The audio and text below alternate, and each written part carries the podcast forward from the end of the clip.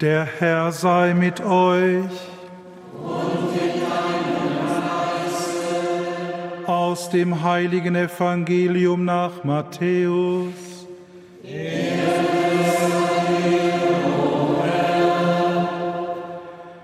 In jener Zeit sprach Jesus zu seinen Jüngern, nicht jeder, der zu mir sagt, Herr, Herr, wird in das Himmelreich kommen, sondern nur, wer den Willen meines Vaters im Himmel erfüllt. Viele werden an jenem Tag zu mir sagen, Herr, Herr, sind wir nicht in deinem Namen als Propheten aufgetreten und haben wir nicht mit deinem Namen Dämonen ausgetrieben und mit deinem Namen viele Wunder vollbracht? Dann werde ich ihnen antworten, ich kenne euch nicht, weg von mir, ihr Übertreter des Gesetzes. Wer diese meine Worte hört und danach handelt, ist wie ein kluger Mann, der sein Haus auf Fels baute. Als nur ein Wolkenbruch kam und die Wassermassen heranfluteten, als die Stürme tobten und an dem Haus rüttelten, da stürzte es nicht ein, denn es war auf Fels gebaut. Wer aber meine Worte hört und nicht danach handelt, ist wie ein unvernünftiger Mann, der sein Haus auf Sand baute. Als nun ein Wolkenbruch kam und die Wassermassen heranfluteten, als die Stürme tobten und an dem Haus rüttelten, da stürzte es ein und wurde völlig zerstört. Als Jesus die Rede beendet hatte, war die Menge sehr betroffen von seiner Lehre, denn er lehrte sie wie einer, der göttliche Vollmacht hat und nicht wie die Schriftgelehrten. Evangelium unseres Herrn Jesus Christus. Lob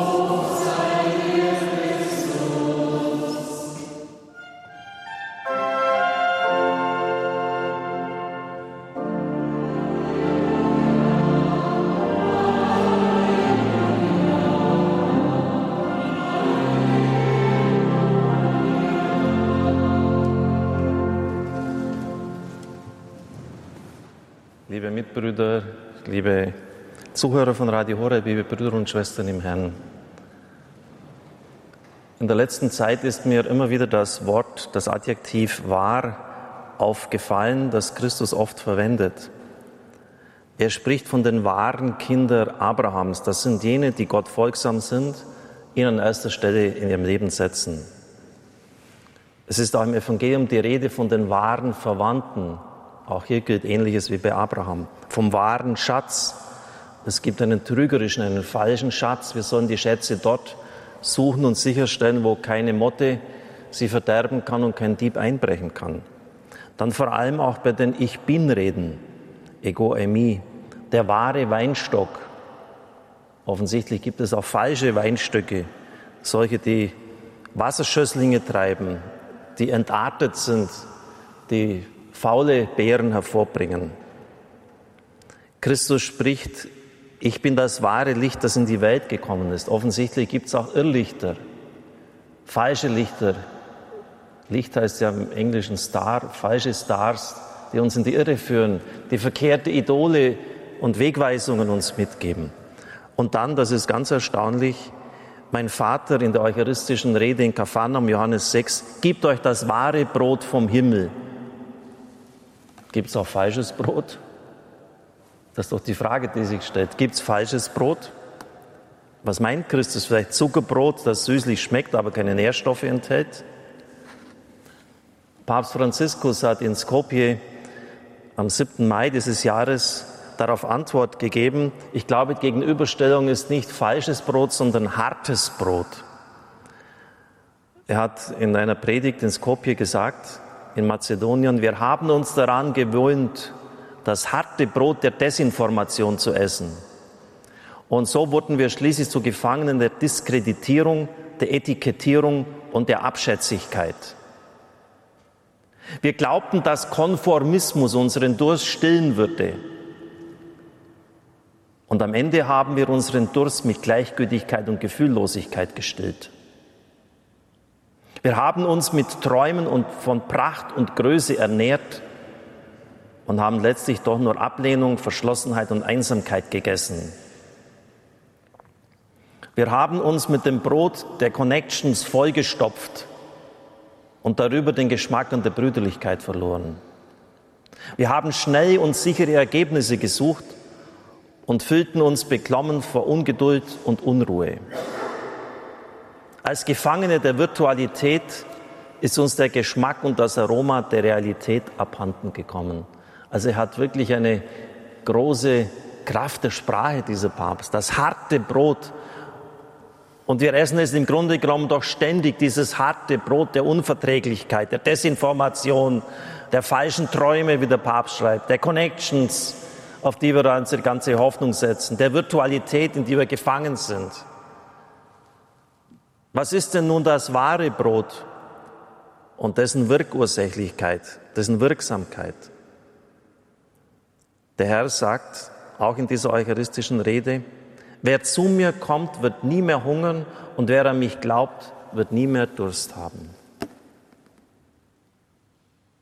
Liebe Brüder und Schwestern im Herrn, überlegen Sie einmal, was da gesagt wird. In Zusammenhang mit der Eucharistie, mit dem Essen dieses Brotes, wird dein Hunger gestillt. Das kann ja nicht jetzt der Hunger des Körpers sein von dieser kleinen Hostie, da dürfen sie nicht sonderlich satt werden. Es ist ein anderer Hunger gemeint. Im Johannesevangelium begegnen wir ständig dieser Doppelbödigkeit.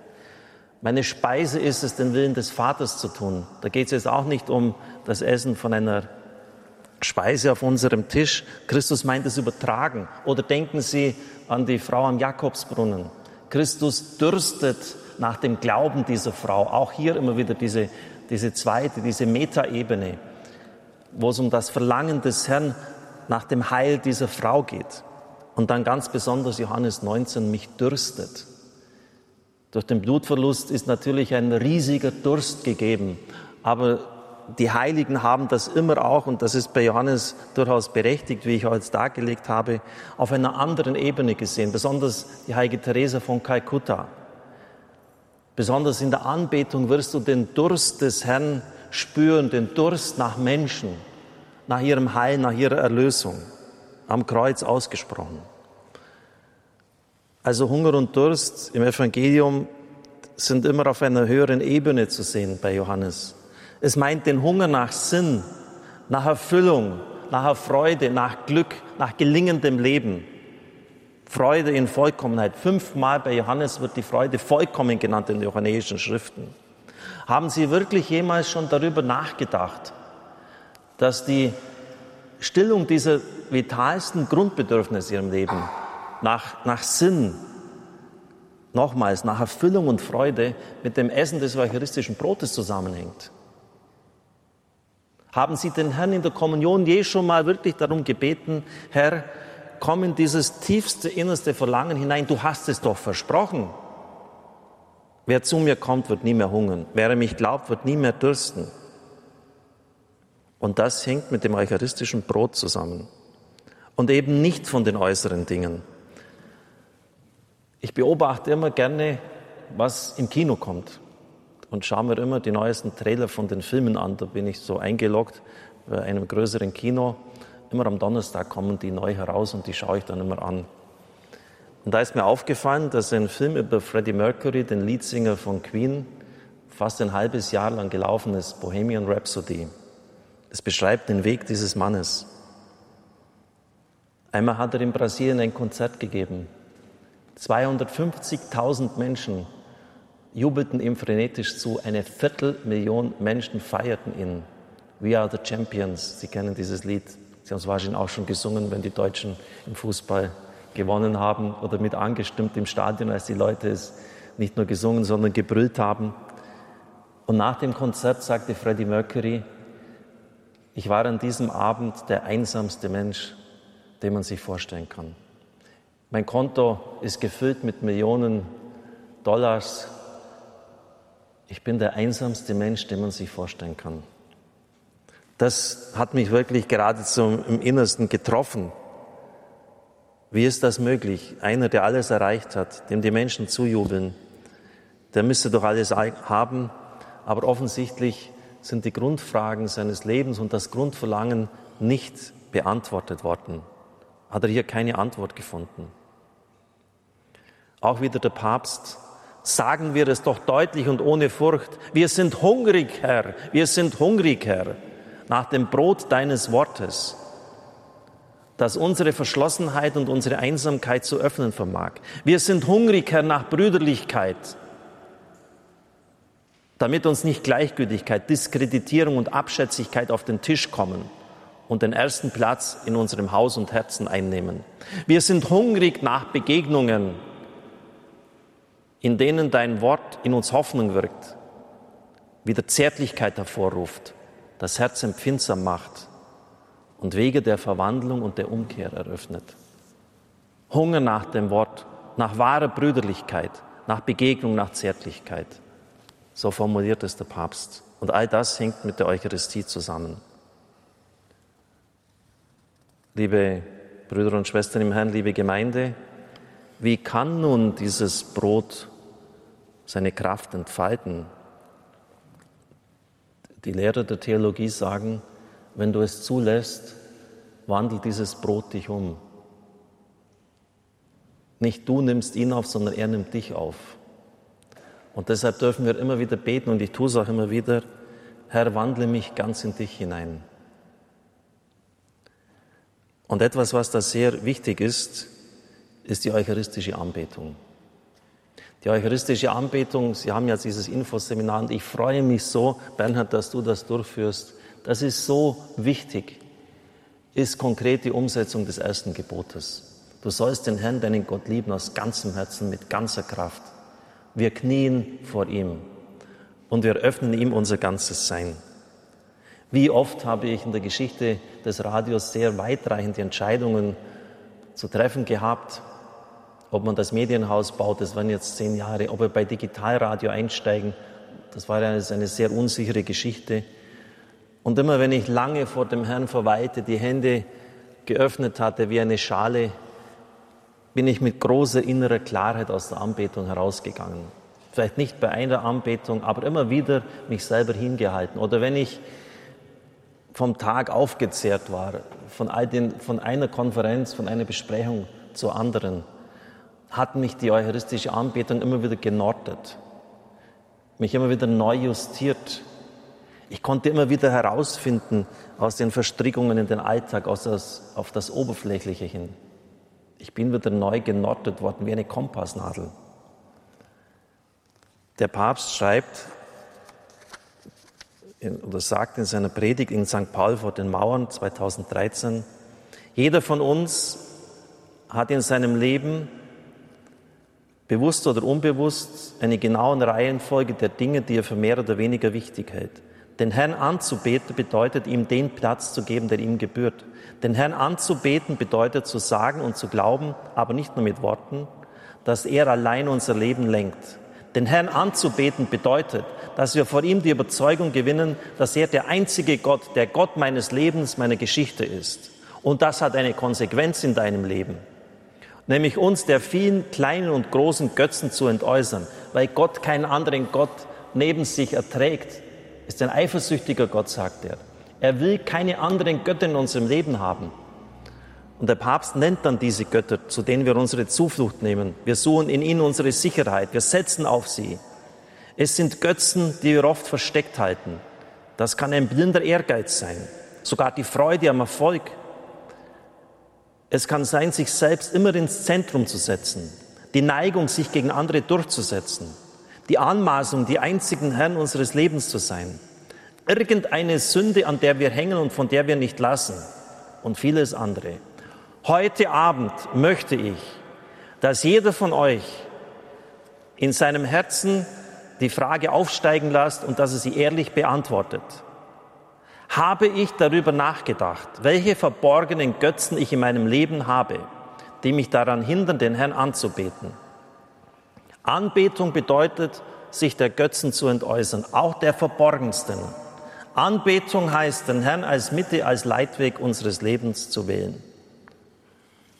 Liebe Brüder und Schwestern im Herrn, genau, genau darauf kommt es an und auf sonst nichts anderes. Den Herrn in die Mitte setzen. Und Sie werden dann erleben, ich darf das bei mir zu meiner eigenen Freude immer mehr feststellen, dass Christus immer wichtiger wird. Dass Sie immer mehr auf den Herrn schauen. Und auch, dass Sie immer tiefer das Wort Gottes verstehen. Das sind oft so unscheinbare Sätze. Ich habe früher immer gedacht, ja, die radikalen Jesu-Worte, die sind mit den Nachfolgeworten verbunden. Wer Hand an den Pflug legt und einmal zurückschaut, der taugt nicht für das Reich Gottes, sein ganzes Vermögen veräußern. Das stimmt nicht. Ich entdecke immer mehr, dass jedes Wort des Herrn radikal ist. Nahezu alles, was er sagt und tut, fällt komplett aus dem Rahmen heraus. Nur ein Beispiel. Heute haben wir gehört, er lehrte sie wie einer, der göttliche Vollmacht hat, nicht wie die Schriftgelehrten.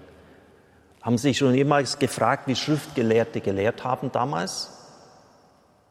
So wie wir heute wissenschaftliche Arbeiten verfassen, diskursiv.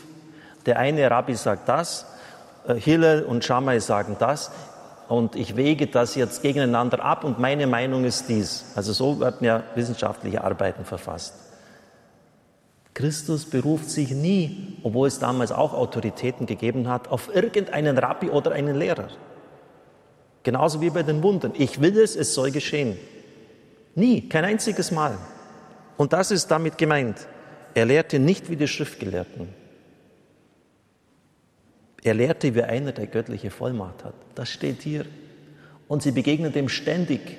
Er hält zum Beispiel die Bahre an, wo der Jüngling aus Nein herausgetragen wird. Alles, was mit Tod und Verwesung und Leichen zu tun hat, macht extrem unrein, ist ihm egal. Er stoppt den Zug des Todes in diesem Augenblick. Er ist stärker als der Tod. Er berührt den Tod gleichsam. Der Aussätzige. Nach Altem Testament ist es nicht erlaubt, Aussätzige zu berühren. Er berührt ihn ausdrücklich. Er heilt ihn nicht mit einem Machtwort. Die blutflüssige Frau. Es war strengstens verboten in der ganzen Antike, nicht nur im Judentum, dass eine Frau während der Monatsblutung besonders einen äh, Rabbi oder einen Gelehrten berührt hat, das hat ihn kultisch verunreinigt. Aus unserer heutigen Sicht ein bisschen eigenartig, weil das ja ein ganz natürlicher Vorgang ist. Aber so hat man es halt damals verstanden. Und deshalb fürchtet sich die Frau auch als Christus fragt, wer hat mich berührt? Sie hat etwas getan, was man nicht tun darf. Und er beruhigt sie. Dein Glaube hat dir geholfen. Auch dieser Satz, dein Glaube hat dir geholfen, kommt bei allen Heilungen der ganzen Antike, ist gut untersucht worden, ist es immer der Heiler, der mächtig die Hand ausstreckt, die Leute heilt und damit ist es getan. Und Christus sagt immer, dein Glaube hat dir geholfen. Die Heilung geschieht nicht an uns einfach vorbei da muss schon das Herz auf uns auch offen sein. Ich könnte Ihnen die ganzen Skandalgleichnisse des Herrn auslegen. Es sind mehrere im Neuen Testament, die, die so eine unglaubliche Tiefe haben.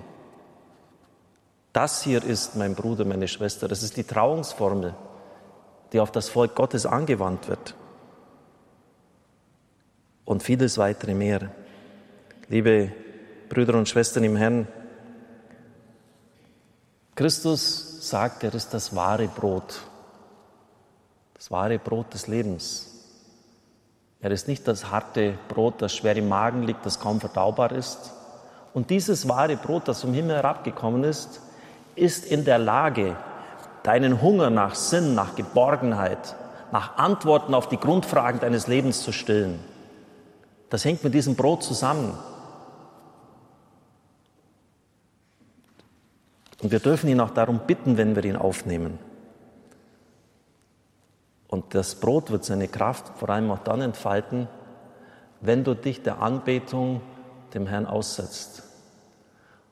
Und dann geht es ganz unmerklich, aber doch ziemlich rasch ans Eingemachte. Was sind deine Götzen? Worauf vertraust du wirklich? Seien Sie sicher, wenn sie ganz offen sind, der Herr wird es ihnen zeigen. Und dann sind sie vor der Entscheidung, sich ihm ganz zu öffnen, damit die ganze Fülle, die er für bereithält, für sie durch sie hindurchfließen kann.